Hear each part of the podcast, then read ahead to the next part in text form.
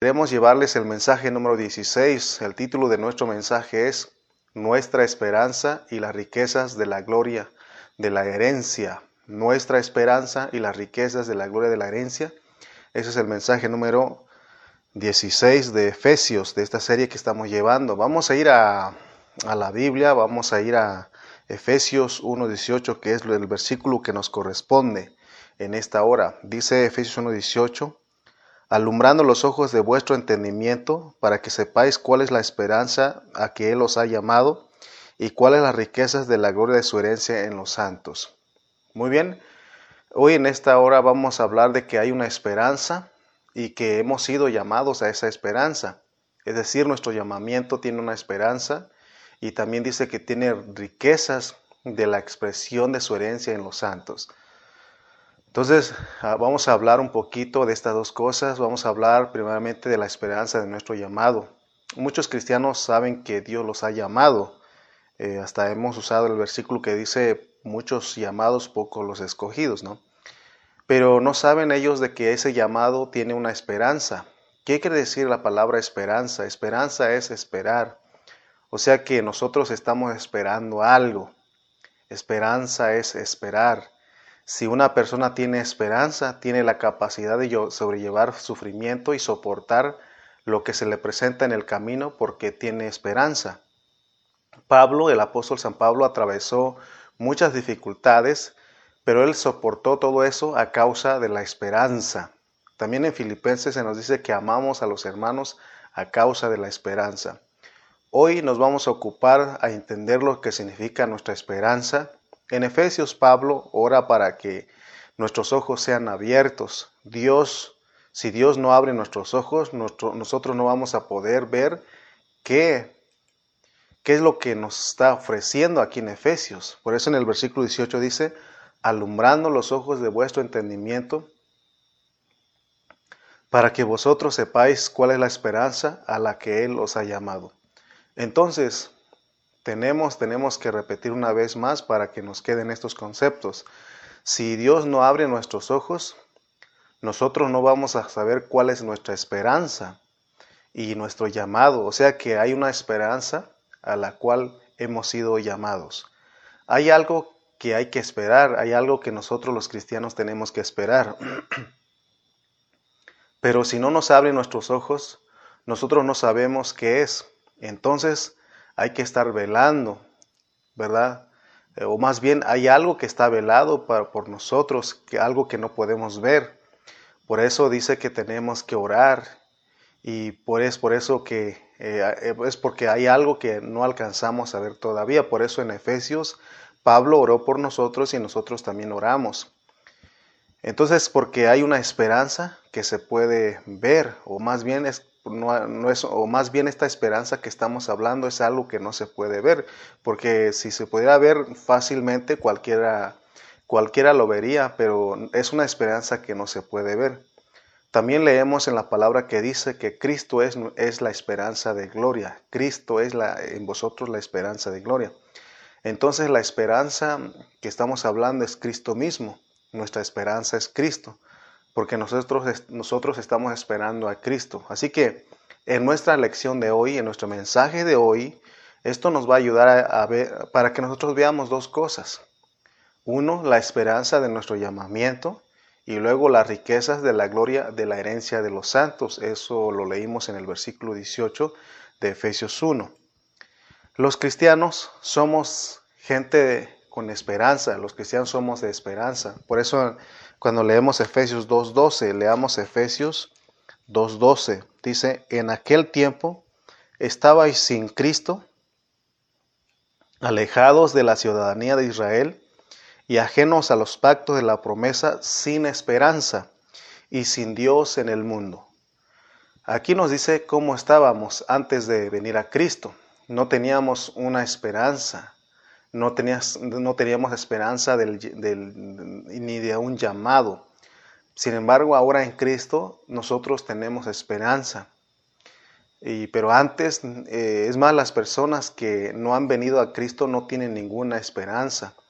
Todos los mundanos están sin esperanza, no están esperando a Cristo. Entonces, nosotros debemos entender que a esta esperanza que habla Efesios, hemos sido llamados. Ninguno puede venir a esta esperanza si Dios no lo ha llamado. Miren lo que dice Romanos 8, 29. Romanos capítulo 8, versículo 29 dice lo siguiente.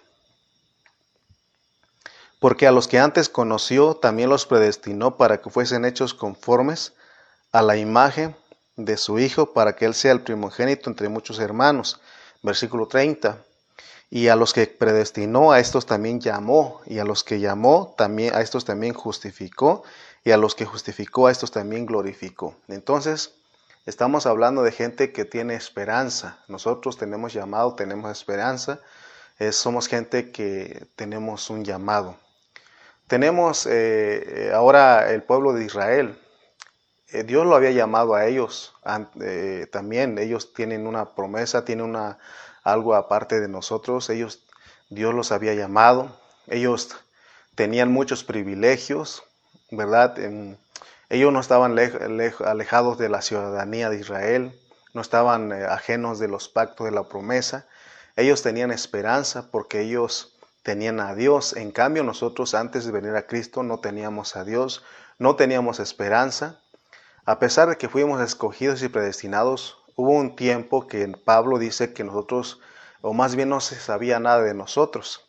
Éramos hijos de ira, igual que los demás, pero bendito sea Dios que ahora podemos ver que habíamos sido escogidos y predestinados. Pero en el principio antes de que nosotros viniéramos en el principio de nuestra vida, antes de que viniéramos a Cristo, parecíamos gente sin esperanza. Aunque posicionalmente Él nos escogió y nos predestinó, nosotros no nos habíamos dado cuenta o no nos habíamos identificado.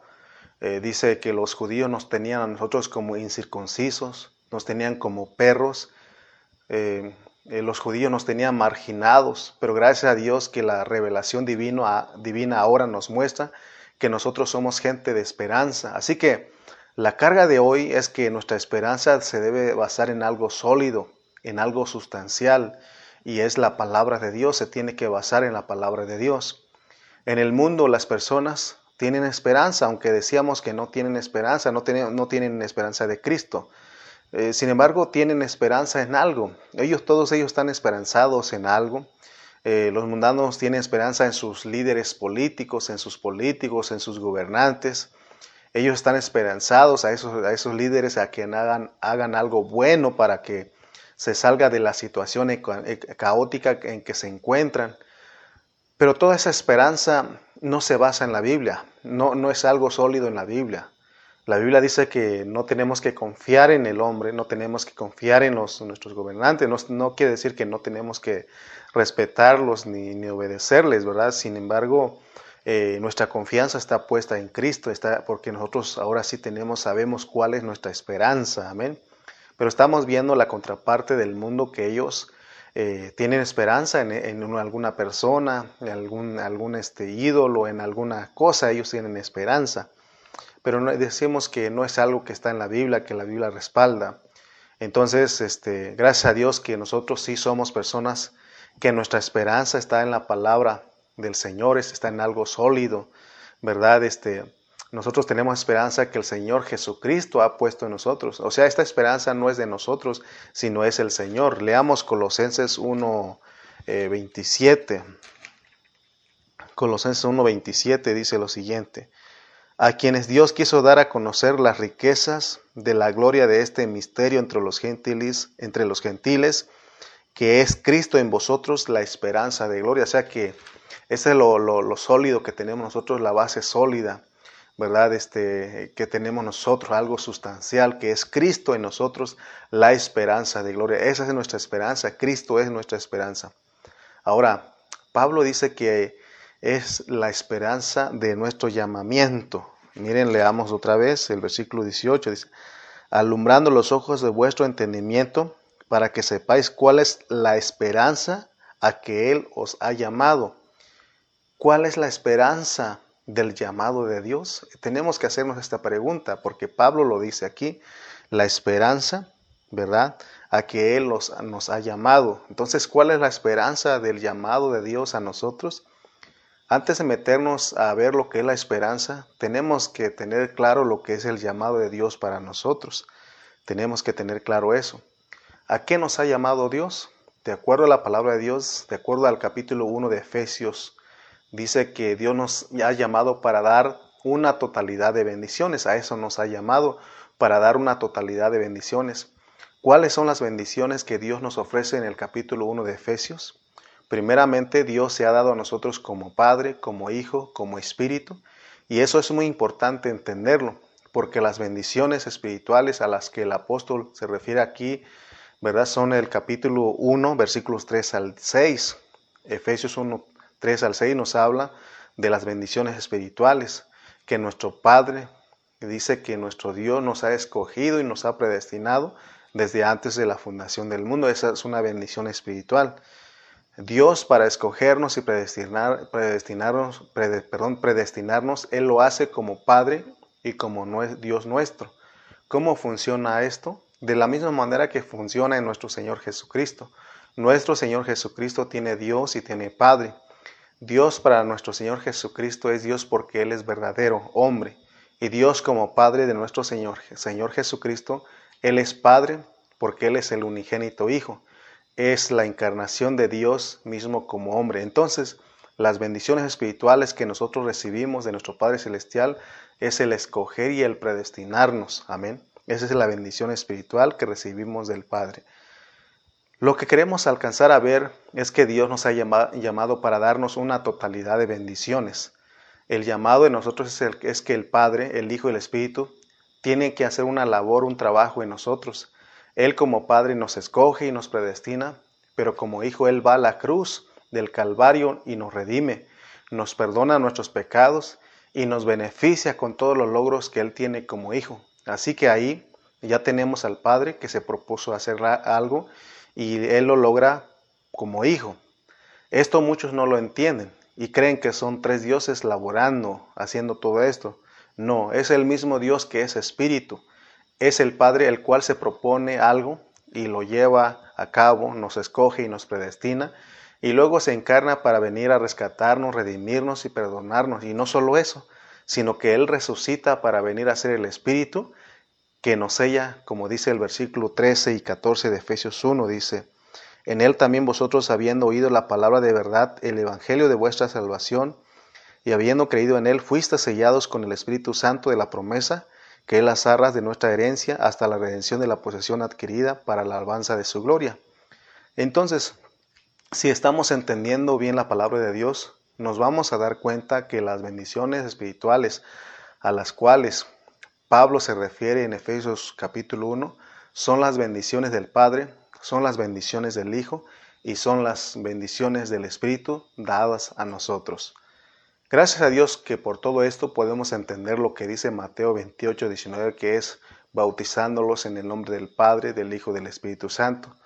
Aquí es que tenemos que enseñar a todos los discípulos lo que Pablo está enseñando aquí en Efesios 1, que es meter a todos los discípulos dentro del nombre, del nombre, de que es Padre, Hijo y Espíritu.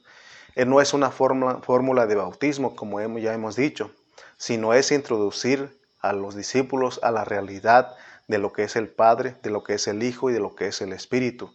Es enseñarles que Dios quiere estar dentro de ellos hasta el fin de los tiempos. Es lo que dice Pablo en Efesios. Entonces podemos entender cuál es nuestro llamado. Nuestro llamado es que nos den cosas, más bien que nos den todas las bendiciones espirituales en Efesios. Ese es nuestro llamado, que no se te olvide. Nuestro llamado es que nos den todas las bendiciones espirituales de Efesios de capítulo 1, de versículos 13 al 14. Efesios 1, 3 al 14. Para eso Dios nos llamó a nosotros. ¿Había usted considerado anteriormente lo que es su llamado o lo que es su llamamiento? ¿Había usted considerado todas estas bendiciones espirituales? ¿Verdad que no? Gracias a Dios por Efesios, porque hoy lo podemos estar repitiendo podemos tocar, estarlo tocando nuevamente. Eh, nuestro llamamiento, quiero que sepas, hermano, que trae una infinidad de accesorios, de cosas que vienen con él. Es un paquete que se nos dan a nosotros. Por eso en nuestro llamado nos dan todas las bendiciones espirituales. Pero ahora, ahora tenemos que saber cuál es la esperanza, porque fuimos llamados en esperanza. ¿A qué hemos sido llamados nosotros? Ya explicamos lo que es nuestro llamamiento, es que nos den todas las bendiciones espirituales. Nosotros fuimos llamados por el Señor, ya lo leímos en Romanos 8:30, 8:29 y 30. Es que decir que Dios da por sentado que nuestro llamamiento, tiene un paquete entero, ahí están todas las cosas. Amén. Muy bien, entonces eh, ahora queremos ver lo que es nuestra esperanza. Nosotros saber cuál es la esperanza, porque Pablo lo dice aquí. En primer lugar, dijimos que nosotros tenemos que saber que Cristo es nuestra esperanza. Cristo, mismo es nuestra esperanza de, ese llamado. Por eso en el versículo 18 leamos otra vez, dice, alumbrando los ojos de vuestro entendimiento, para que sepáis cuál es la esperanza a que Él os ha llamado. Entonces nuestra esperanza es Cristo. En primer lugar, de acuerdo a Colosenses 1.27, que ya leímos también, dice, Cristo en vosotros la esperanza de gloria. Entonces Cristo es nuestra esperanza primariamente. O sea que nuestra esperanza depende de Cristo. Él es nuestra esperanza. Entonces su venida es nuestra esperanza, es también nuestra esperanza. Ya hemos explicado cómo es la venida del Señor. Gracias a Dios que en este último tiempo eh, sabemos que la venida del Señor no es un evento nada más, sino que no es un, evento, sino que tiene que ver con muchos detalles. Y ahora estos aspectos de la venida del Señor nos han aclarado más el panorama de nuestra salvación, de nuestro encuentro con el Señor. Entonces ya hemos explicado, explicado perdón, un poco de lo que es la venida de Cristo y hemos enseñado claramente bajo los contextos bíblicos que la venida de Cristo es en, en tres aspectos. El primer aspecto es en, por y con. En, por y con. Esos son los tres aspectos de la venida del Señor. Entonces es importante considerar esto porque de aquí eh, tenemos, esto tiene que ver con todo el proceso que Dios está haciendo en nuestras vidas. O sea que la venida del Señor, de la venida de Cristo, primeramente tiene que venir en nosotros. Ese es el primer aspecto, esa es la más importante, en. No quiere decir que las otras dos no son importantes, pero esto es lo más, lo primordial en nosotros, de la venida de Cristo en. O sea que nunca se nos olvide a nosotros que primeramente Dios viene en, en nosotros. Después Él viene por nosotros y por último, Él viene con nosotros. Entonces estamos hablando del arrebatamiento, pues para hablar del arrebatamiento tenemos que saber todo lo que, lo que esto significa. El arrebatamiento sencillamente significa éxtasis, es un momento de éxtasis. ¿Qué cree usted que pasaría si Cristo viniera en este mismo momento? Le hago la pregunta a usted que me está escuchando. ¿Qué cree usted que pasaría? ¿Qué pasaría con usted, con nosotros, si Cristo viniera en este mismo, en este preciso momento, en este mismo momento que estamos?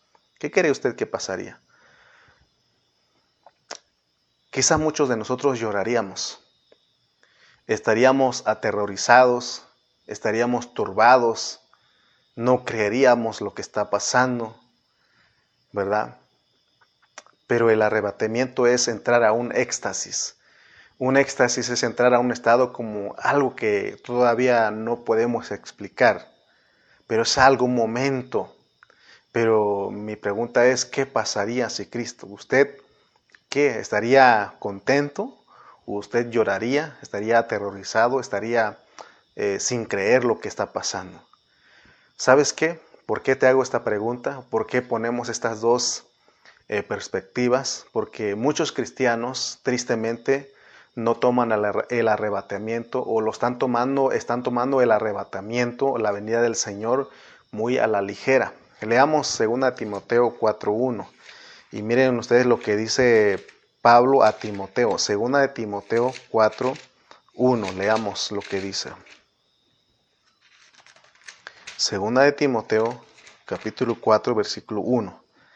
Te encarezco delante de Dios y del Señor Jesucristo, que juzgará a los vivos y a los muertos en su manifestación y en su reino. Fíjense para qué viene el Señor.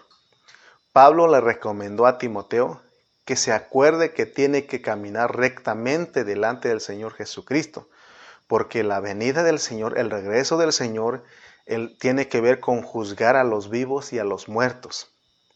¿Tú crees que si Cristo viniera en este momento, ¿tú lo recibirías con gozo? ¿Tú lo recibirías con alegría? ¿O cómo sería tu reacción a la venida de Cristo? Si usted sabe que Él viene, de acuerdo a este versículo, como dice este versículo, que Él viene a juzgar y a condenar. Él viene a juzgar a los vivos y a los muertos. ¿Cuál sería tu reacción? ¿Estarías llorando? ¿Estarías aterrado? ¿Estarías turbado? ¿O estarías este, gozoso, alegre de que el Señor ya viene? Porque este, este tiene que ver con ya viene por, porque dijimos que primeramente tiene que venir en, pero este evento que estamos hablando tiene que venir por y con, porque viene luego por y luego con, ¿verdad? Entonces, ¿cómo, cómo lo, ¿cuál sería tu reacción? En eso estamos. Cuando Cristo regrese, nosotros tenemos que ser elevados a los aires para ir a recibirlo, porque Él viene por. Allí nos va a juzgar y allí, allí Él va a decidir en los aires, Él va a decidir, decidir si tenemos que venir con Él a reinar a la tierra o nos vamos al castigo dispensacional, que es el lloro y el crujir de dientes. Fíjate, son tres aspectos de la venida del Señor, en, por y con. Aquí mi pregunta es, Él viene por y Él también viene con. en la venida de, de, por, ¿cómo sería tu reacción? ¿Lo recibirías con gozo o lo recibirías con lloro, con lamento? ¿Verdad? Porque cuando Cristo regrese, nosotros tenemos que ser elevados a los aires para recibirlo. Ahí se establece el tribunal de Cristo y ahí se nos va a juzgar y ahí se va a decidir si tenemos que ir a reinar con Él a la tierra o nos vamos al castigo dispensacional que será el lloro y el crujir de dientes. ¿Por qué? Porque no llenamos de los requisitos para ser la esposa del Señor en el milenio. El arrebatamiento, el arrebatamiento, hermanos, no será causa de gozo para muchos. Hoy todos viven descuidados, piensan que el arrebatamiento nos vamos todos, pero si entendemos esta realidad, el, arrebatamiento no será causa de gozo para muchos cristianos si saben que no están bien delante de Dios, si saben que no están calificados en ese tiempo, si Cristo no ha venido en ellos. Por eso Pablo le encarga a Timoteo y este asunto es algo delicado y serio para nosotros. Y él, es, es, el mismo encargo para nosotros en esta mañana. Porque para la venida de Cristo, por, tiene que suceder lo que dice Primera de Tesalonicenses 5.23. Y el mismo Dios de paz, Primera de Tesalonicenses 5.23 dice, y el mismo Dios de paz os santifique por completo y todo vuestro ser, espíritu, alma y cuerpo sea guardado, sea hallado irreprensible para la venida del Señor. Entonces, para la venida del Señor Jesucristo es algo que todos nosotros debemos saber que es para juicio. Él en su primera venida vino como el Salvador, ahora Él viene como el juez. Y dice la Biblia que el juicio comienza por casa, o sea que empieza con los cristianos, empieza en la iglesia. Muchos cristianos no tomamos con seriedad la venida de Cristo.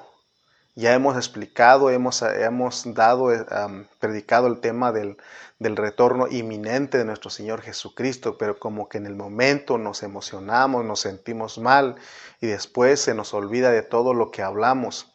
Por eso te digo que muchos cristianos no están tomando con seriedad la venida de Cristo. Estamos en el tiempo de la venida del Señor estamos ya pisando el tiempo. Entonces, hermanos, eh, ellos no han tomado con seriedad, muchos cristianos no han tomado en con seriedad lo que es el arrebatamiento.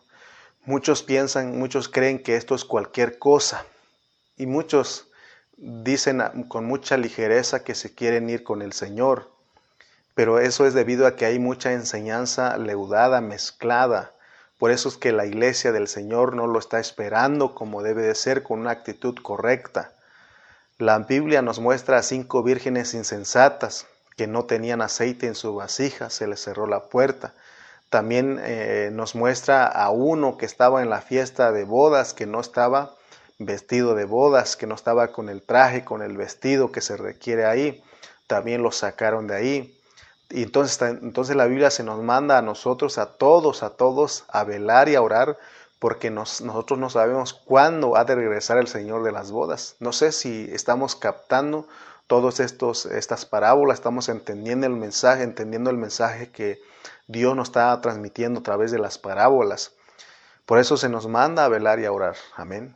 Muchos, muchos cristianos no entienden estos pasajes que me acabo de mencionar. Espero que tú eres uno de los que estás entendiendo y estás velando y orando. Porque aún los que quedan, porque habrá gente que va a quedar eh, en el arrebatamiento y son, son los que no participan de las primicias. Ellos no participan de las primicias, por eso se quedan. Y todos ellos entrarán a la gran tribulación. Y dice que aún los que entran en la gran tribulación se les, se les dice que tienen que velar y orar porque no saben a qué hora ha de regresar el Señor de las bodas. Amén. Muy bien, entonces eh, espero que estemos captando el mensaje de esta mañana, estemos disfrutando, eh, porque estamos hablando de las bodas. El Señor viene a las bodas. Las bodas son antes del milenio. Eh, es el momento que se, se decide si nosotros participamos eh, al milenio o nosotros vamos al lloro y el crujir de diente. El, el, milenio, en otras palabras, es la vida del esposo y la esposa. Ya están, se casaron en las bodas y es para que ellos vivan juntos en el milenio, porque la boda dura un solo día. Si nosotros no estamos listos para participar en las bodas, nosotros no vamos a poder venir a vivir con el Cordero. No vamos a poder ser la esposa que va a vivir con el Señor mil años. Las bodas es el momento en que se nos va a juzgar en el tribunal de Cristo. Las bodas del Cordero es el momento en que se nos va a juzgar a, juzgar a todos nosotros, a todos los cristianos en el tribunal de Cristo. Y ahí se va a determinar si eres novia genuina para ser la esposa genuina para el milenio. Entonces vamos a vivir con el Señor en, en esos mil años. ¿Qué es lo que el apóstol Pablo nos está tratando de decir con todas estas cosas? Porque seguramente Pablo leyó los evangelios y él sabe de todo lo que estamos hablando. Por eso él escribió Efesios. Entonces, ¿qué es lo que el apóstol nos está tratando de decir con todo esto? Nos está diciendo que Cristo en su venida va a juzgar y que todos nosotros los que estamos oyendo la palabra de Dios, los que estamos escuchando la palabra en esta mañana, a los que nos están abriendo los ojos, es de que debemos estar atentos, porque después de ser arrebatados, vamos a comparecer ante el tribunal de Cristo. Leamos segunda de Corintios 5:10. Segunda de Corintios capítulo 5, versículo 10.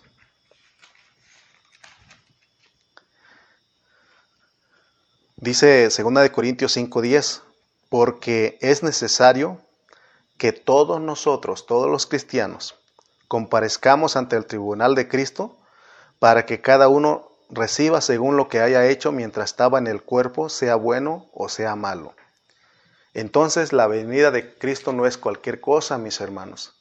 La clave para que nosotros podamos participar en las bodas y ser la esposa genuina de Cristo en el milenio es que nuestro vivir hoy día sea normal, porque si nosotros no tenemos un vivir normal aquí en esta tierra en vida, si no estamos viviendo para Cristo, si no estamos persiguiendo el premio del supremo llamamiento, si nuestro corazón no está puesto en, los, en lo que Dios nos mandó a hacer como iglesia, es que si nosotros todavía estamos divagando, vamos a tener pérdidas Vamos a tener pérdidas si estamos todavía confundidos, divagando, que no estamos pegando en el centro, mis hermanos. Hoy muchos están teniendo muy poco en lo que se está hablando en esta mañana a través de su servidor. Muchos dicen, ah, es el hermano Lalo otra vez. Ahí lo tenemos otra vez ahí. ¿Sabes qué? Lamentablemente después de que termine la pandemia, porque se va a terminar, muchos ya estarán fríos ¿Usted cree que esa es la clase de gente que Dios está buscando para manifestarse en su venida? La gente que toma muy en poco las cosas de Dios, los que son indiferentes a la palabra de Dios, los que están menospreciando aún a los que predicamos. Porque muchos dicen, otra vez el hermano Lalo, sabemos lo que va a decir. Pero tú crees que eres la clase de gente que Dios está buscando para manifestar en su venida? Dice que no menosprecéis el día de la pequeñez. Entonces mi consejo en esta mañana es de que usted escuche la voz de Dios, que ore para que Dios abra sus ojos, para que usted esté atento a todo lo que Dios está haciendo en este tiempo. ¿Usted cree que los creyentes que nunca se conectan a las transmisiones por Facebook, ese es el medio por el cual Dios está tratando en este tiempo? ¿Verdad? ¿Usted cree que ellos son los que se va a manifestar con el Señor en su venida?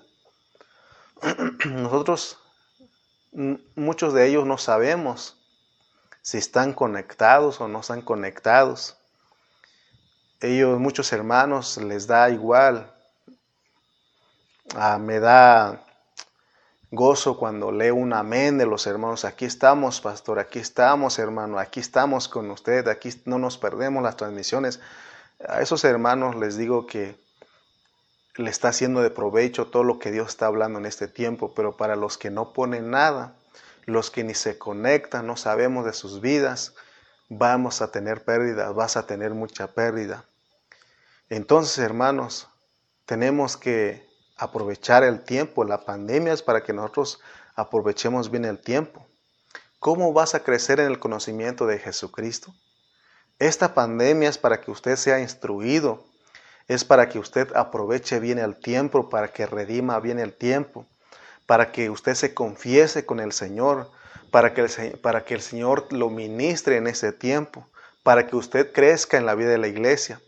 Ahorita en ese tiempo que no hemos podido regresar a nuestras localidades, a través de Facebook, a través de las transmisiones, es la manera de Dios de ministrar a sus hijos, a su iglesia en este tiempo. Si tú eres humilde, dices yo me conecto, yo estoy ahí al pendiente de las transmisiones. Espero que los que están aquí sigan con ese, ese anhelo, ese deseo, que no se les acabe este, este, este entusiasmo que tienen, esta pasión por estar conectados, sino que ellos digan, que siga eso siempre, que eso permanezca. No des lugar al, enemigo para que te engañe y que tú digas otra vez, ah, es el hermano Lalo otra vez. Ya sabemos para dónde va. Pero hermanos, yo te puedo decir claramente que Dios tiene cosas nuevas para nosotros cada día. Así que todos los que están, te felicito por estar ahí al pendiente, sigamos adelante, amén. La pandemia no es para que tú te alejes de Dios, no es para que tú desperdicies el tiempo que le corresponde a Dios. de las transmisiones que tenemos, muchos hermanos se han alejado. Cuando eh, muchos, cuando empezamos, muchos hermanos estaban, teníamos como 40 hermanos, casi 50 hermanos ahí. Pero ya en este último tiempo están quedando pocos, están quedando 20, 25, 30 hermanos los que están ahí los que están en vivo, lo que alcanzamos a ver ahí. Pero yo te invito a esta hora que tú, si has dejado, vuelvas. Si has dejado y en este día has vuelto a ver la transmisión, no te dejes engañar. Esta es la forma, ya regresaremos a nuestra localidad, pero mientras seámosle fiel en lo que Dios nos ha puesto. Amén. ¿Usted cree que cuando, que, cuando Cristo venga, usted va a tener un éxtasis, va a experimentar eso. No. Lo que va a pasar a muchos por ser descuidados, por no atender lo que Dios está, nos está dando en este tiempo, es que muchos van a llorar. Nosotros, hermanos, te animo en esta mañana que debemos vivir a la luz de la venida del Señor. Estemos atentos a toda la palabra del Señor. Debemos ser los hombres y mujeres que están reconsiderando sus vidas. Tenemos que aprender a vivir la presencia del Señor. Tenemos que aprender a vivir la presencia del Señor. Debemos de estar con nuestra esperanza viva. Aviva tu esperanza. Si te estás, se está muriendo, avívalo porque el Señor viene. ¿Cómo es que usted está esperando a Cristo? ¿Cómo estás esperando a Cristo en este tiempo? ¿Cuál es tu actitud hacia la venida de Cristo? ¿Es Cristo tu, esperanza? Porque Cristo en nosotros es la esperanza de gloria. En la venida del Señor tenemos que enfrentar un juicio y en ese juicio se va a determinar si tenemos premio o tenemos castigo. La venida del Señor para nosotros los cristianos es una advertencia, es, que para, es para que nosotros en este tiempo vivamos vidas consagradas. Pablo oró para que nosotros alcanzáramos a ver la verdadera esperanza. Él oró, hermano, para que tú y yo alcanzáramos a ver la verdadera esperanza. Gracias a Dios que en esta mañana podemos ver la forma correcta de estar esperando a Cristo. Amén. Si no nos abren los ojos, nosotros vamos a vivir una vida mediocre, sin pena de estar agradando a Dios. Viviremos descuidados, eh, siendo insensatos, si no estamos en esta esperanza, nos importará un comino la venida de Cristo. Esto que estamos hablando es muy serio. Muchos dicen que están estar esperando a Cristo, que están esperando a Cristo, la venida de Cristo, pero su actitud es de alguien que no está esperando a Cristo de una manera correcta. Si la venida de Cristo es nuestra esperanza, entonces la transfiguración, la transfiguración es nuestra esperanza. Si nosotros perdemos nuestra alma por causa de Cristo, nosotros la vamos a hallar, vamos a hallar nuestra alma. Pero si, si para nosotros nuestra esperanza es estar ocupados en las cosas de este mundo y nos interesan más los deportes, más la política, más la cultura, más las filosofías, más algún otro campeonato en los deportes, y aún nos interesa más hacer más dinero para vivir mejor en esta tierra, ¿cómo podemos decir que estamos esperando la venida de Cristo? ¿Cómo podemos decir que tenemos esperanza? Por eso nosotros tenemos que aprender a negar nuestra alma, porque si no negamos nuestra alma en este tiempo, no estamos en la esperanza normal. ¿Por qué Pablo oró para que los cristianos les abrieran los ojos para que pudieran entender su esperanza? ¿Por qué él oró? Porque él conoce que nosotros ponemos muchas excusas, ponemos muchos pretextos para poder ver el futuro espléndido que Dios tiene preparado en Cristo para nosotros. El diablo, hermano, él no juega, él no juega, él toma las cosas con seriedad. Él es astuto y le quiere que usted y yo seamos ciegos en las cosas, estemos ciegos respecto a las cosas espirituales, para que no alcancemos a ver todo lo que Pablo nos está exponiendo aquí en Efesios porque Él quiere que nosotros permanezcamos en la ignorancia. Es lo que desea el, enemigo, el diablo. ¿Cuántos cristianos y congregaciones andan en la ignorancia, andan en la oscuridad? Muchos, muchos cristianos. Eso sí, se quieren ir con el Señor.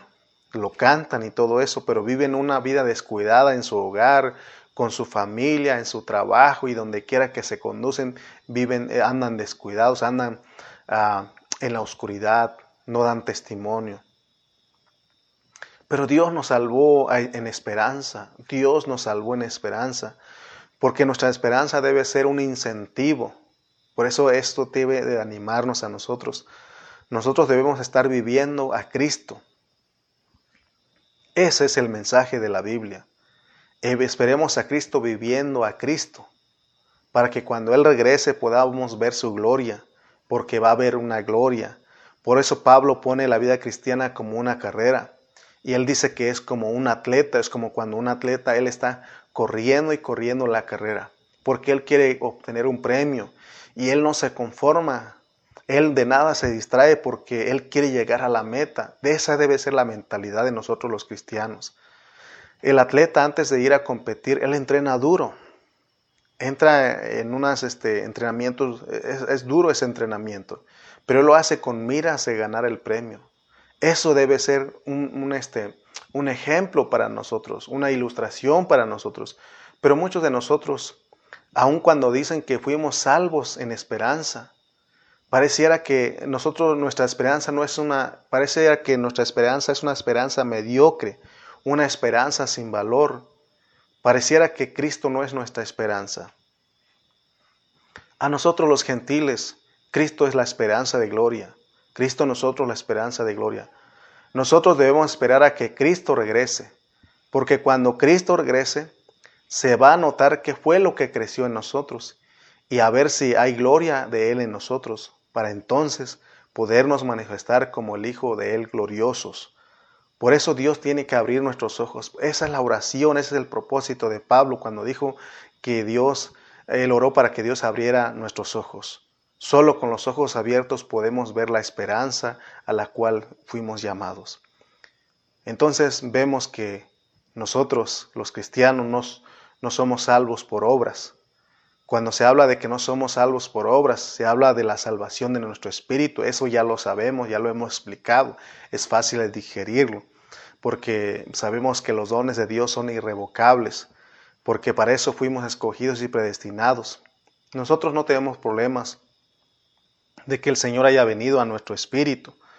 Una vez Cristo viene a nuestro espíritu, nosotros somos las personas que poseemos a Cristo. Ahora nosotros, eso tiene que continuar. Tenemos que pedirle a Dios que abra nuestros ojos para que podamos, podamos ver lo que Él nos ha ofrecido. Él nos ha ofrecido una salvación en la cual está incluida nuestra adopción, nuestra glorificación. También ahí está incluida nuestra transformación. Pero si Dios no abre nuestros ojos, nosotros vamos a estar eh, esperanzados o nosotros vamos a estar esperando a que el tiempo pase. Muchos dicen el tiempo lo, hace lo posible, el tiempo lo cura, el tiempo... Vamos a estar esperando, a estar esperando a que el tiempo pase y pase. Y aún con nuestra mirada en las cosas, puesta en las cosas de este mundo, en las cosas de la tierra, y no con nuestra mirada en, las, en los cielos puesta en las cosas de arriba, eh, donde, en los cielos donde estamos esperando a nuestro Redentor. Ciertamente Él volverá de los cielos, pero Él viene a recoger lo que produjo, el fruto que produjo dentro de nosotros. Él viene a recoger el fruto que Él produjo dentro de nosotros. Entonces nosotros tenemos claro que en nuestra salvación eterna no es por obras, pero en nuestra salvación constante, sí es por obras porque es para recibir recompensa. En la venida de Cristo, se en la venida de Cristo perdón, se concluye nuestra carrera cristiana. Es lo que estamos esperando nosotros. Esa es nuestra esperanza. Que Dios abra nuestros ojos para que estemos esperándolo de una forma normal. Que nuestros ojos estén puestos en el Señor. Que nuestra ansiedad, que nuestro deseo sea Él, que nuestro deseo sea vivirlo a Él, que nuestro deseo sea estar en comunión con Él, que nuestro deseo sea estar en comunión con los hermanos, que estemos ansiosos de vivir la vida de la iglesia, que nada de las cosas de Dios nos parezcan aburridas. Entonces eso es una vida normal. Versículo 18, vamos a Efesios 1.18 porque ahí estamos. Leamos nuevamente alumbrando los ojos de vuestro entendimiento para que sepáis cuál es la esperanza que Él os ha llamado y cuál es la riqueza de la gloria de su herencia en los santos. Las riquezas de la gloria en su, de su herencia en los santos, eso es la otra cosa que teníamos que saber. Ya vimos la esperanza de nuestro llamamiento, ahora vamos a ver las riquezas de la gloria de la herencia de los santos. Por esta segunda cosa Pablo oró para que nuestros ojos fueran abiertos, los ojos de nuestro corazón, para que alcancemos a ver las riquezas de la gloria en la herencia de los santos. ¿Qué es esto? Entonces somos herencia de Dios, porque Él se imparte de sí mismo en nosotros. Esa es la herencia. Hemos aprendido en otros mensajes anteriores que nosotros somos herencia de Dios y Dios es nuestra herencia. Es nuestra, es nuestra herencia mutua. Es decir, Dios va a producir su expresión para que nosotros al final de todo se pueda ver Dios totalmente formado. Y entonces Dios, como dijimos en el mensaje pasado, Dios va a abrir el universo entero y va a mostrar las riquezas de su gloria. O sea que usted y yo nos volvemos las riquezas de Dios porque es lo que Él va a mostrar, es lo que va a mostrar al universo. Lo que al final, los que al final expresamos totalmente a Dios y cuáles las riquezas de la gloria de la gloria de su herencia en los santos.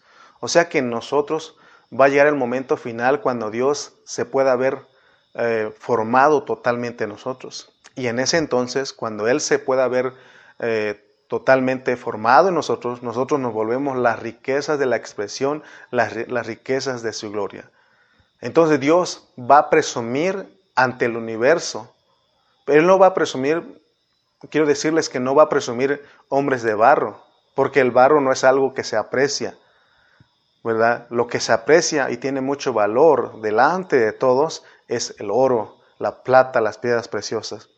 Ahora imaginemos cuando Dios le muestre a todos los ángeles, a todos los serafines, a todos los arcángeles, los querubines, a toda la creación, lo que Él produjo, eh, que Él muestre lo que es su herencia. Leamos Romanos 8:20. Romanos capítulo 8, versículo 20, dice lo siguiente. Más antes, perdón, Romanos 8, 20 y 24. Porque la creación fue sujetada a vanidad, no por su propia voluntad, sino por causa del que la sujetó en esperanza. Porque también la creación misma será liberada de la esclavitud de la corrupción a la libertad gloriosa de los hijos de Dios. Te das cuenta que la creación está esperando. Porque sabemos que toda la creación gime a una y a una está con dolores de parto hasta, hasta ahora. Y no solo ella, sino que también nosotros mismos que tenemos las primicias del Espíritu, nosotros también gemimos dentro de nosotros mismos, esperando la adopción, la redención de nuestro cuerpo. Versículo 4. Porque en esperanza fuimos salvos, pero la esperanza que se ve no es esperanza, porque lo que alguno ve, ¿a qué esperarlo? Pero si esperamos lo que no vemos, con paciencia lo aguardamos. O sea, hermano, se trata de correr la vida cristiana con una paciencia, pero vemos, hermano, todo el universo esperando, toda la creación esperando la manifestación de los hijos gloriosos. Todos ellos están esperando a que se manifiesten los hijos gloriosos. Por eso Dios está trabajando, está trabajando en nosotros, está trabajando, solamente tenemos que aguardarlo con paciencia. La creación aguarda con paciencia eh, porque en esperanza nosotros fuimos salvos. Por eso con paciencia tenemos que aguardarlo. Por eso tenemos que, eh, no tenemos que desanimarnos ni desesperar, ni desesperarnos. Vamos, hermano, con paso firme. Vamos adelante en nuestra carrera corriendo, porque hay una meta. Estamos persiguiendo un premio, porque estamos, porque nosotros tenemos esperanza, hermanos. Amén. ¿Te das cuenta lo que es la esperanza entonces? La esperanza es que Dios un día le va a mostrar al universo entero que lo que él escogió, de que él escogió y predestinó a un grupo para que se formara la vida de su hijo en ellos y que los pueda exhibir como sus primicias, como sus vencedores, que los pueda exhibir como sus hijos gloriosos. ¿Te acuerdas? ¿Te, imaginas, hermano, cómo el, el, el, Dios, el Padre, va a exhibir a todo el universo lo que Él logró, lo que se propuso, lo que logró y lo que ejecutó en sus creyentes? ¿Te das cuenta? Por eso nosotros tenemos que disponernos en el Señor, porque todos ellos están esperando, están esperando de nosotros, hermano. Nosotros también tengamos ese mismo deseo, ese mismo anhelo, esa misma ansiedad, esa, eh, que estemos esperando impacientemente. Pero eh, la creación espera impacientemente, pero nosotros tenemos que aguardarlo con paciencia, claramente lo dice. Entonces, tengamos paciencia, el Señor está trabajando en nosotros. Pero busquemos, busque, busquemos al Señor, busquemos del Señor, acerquémonos al Señor, tengamos deseos de Él cada día, de nuestros hermanos. Entonces el Señor va a lograr en nosotros. Amén. ¿Qué plan más maravilloso Dios ha hecho para que las riquezas de la expresión de la herencia de Dios en nosotros se puedan ver vistas? Esto, todo esto se va a ver. Entonces mi deseo en esta mañana es que Dios abra tus ojos para que tú alcances a ver todo lo que estamos exponiendo aquí en esta mañana, para que puedas entender la esperanza de tu llamamiento y que Dios se, se quiera dar a ti como herencia, haciéndote glorioso con su vida. Para eso Dios se, dispensó en ti y en mí. Ese es el propósito de las buenas noticias del Nuevo Testamento, que los hombres escogidos y predestinados la iglesia del Señor en Efesios pueda exhibir la gloria de Dios en plenitud y que Dios pueda sentirse satisfecho que pudo lograr lo que se propuso desde antes de la fundación del mundo. ¿Te das cuenta todo lo que está en juego? Y Dios está esperanzado en ti. Él está esperando y Él es paciente. Él dice que es paciente para con todos, no queriendo que ninguno perezca, sino que todos volvamos al arrepentimiento. Si en esta mañana hasta aquí has caminado con una vida mediocre, una vida eh, descuidada, una vida anormal de cristiano, de creyente, de iglesia, arrepintámonos de esa vida, hermano. de esa vida religiosa, de esa vida mundana, y regresemos al Señor, retomemos el camino. Él nos está dando la oportunidad en ese tiempo. Él quiere que el aceite que está en nuestro espíritu fluya a nuestra alma para que tengamos luz cuando estemos allá, hermano. Amén. Em, tenemos que, el Señor en, en estos días me ha estado mostrando esto. Ahora mi papá está enfermo y es lo que yo le hablo a él. Él, tú ya trabajaste en la obra, ya Dios te usó para que el, Evangelio llegara a este lugar. Ahora procura que el, que el aceite fluya a tu, a tu alma, que tu, tu, vasija también esté llena del aceite. Es lo que le estoy ministrando a mi papá. Él, sus riñones ya no le responden mucho, pero yo le estoy mostrando a él lo que Dios me ha dado y le estoy diciendo que él ahora tiene que ocuparse, que la vida, el aceite que tiene su, en su espíritu fluya, que corra su alma para que él tenga aceite en su vasija. Entonces él tiene entrada a las bodas. Lo mismo te estoy diciendo en esta hora. Es el momento de arrepentirnos y decirnos, Señor, perdóname porque he vivido una vida cristiana mediocre, una vida cristiana eh, a la ligera, una vida cristiana casi mundana, con una frialdad, pero en este momento me arrepiento y deseo colaborar contigo, deseo seguir. Hermano, el Señor está esperando. La iglesia, esa es el, eh, la iglesia es el misterio de la voluntad de Dios. Es algo misterioso que está, pasando en nosotros, porque Él se está trabajando silenciosamente en nosotros y el mundo no se da cuenta de lo que Dios está haciendo en ti y en mí. Dios te está tomando en cuenta. Quiero que te grabes esto. Dios te está tomando en cuenta, por eso te está recordando una vez más, así como Pablo le recordó a Timoteo. Te encarezco delante del Dios vivo. Dios te está tomando en cuenta Espero que no eches a tierra este mensaje que te estoy hablando. Yo deseo que tú le des gracias a Dios y que le digas, Señor, quiero colaborar contigo para que tú hagas trabajo en, en mí, para que yo sea tu primicia, para que yo sea tu vencedor. Es lo que deseo que tú hagas en esta mañana, que Dios haya abierto tus ojos. Mi deseo era que Dios abriera tus ojos. Espero que hayas comprendido lo que Dios te ha dado en este mensaje de esta mañana. Oremos al Señor. Padre Celestial, en esta mañana, Señor, te damos gracias porque has abierto nuestros ojos, nos has mostrado lo que es la esperanza, lo que son las riquezas de la gloria de la herencia en los santos, Padre. Oh Señor, nos ha dado estas cosas maravillosas, un plan maravilloso que tú has hecho en nosotros. Gracias, Señor, por mis hermanos que están con nosotros, Señor, y que han puesto atención a tu hablar en este día. Te damos gracias en el nombre de Cristo Jesús. Amén y amén.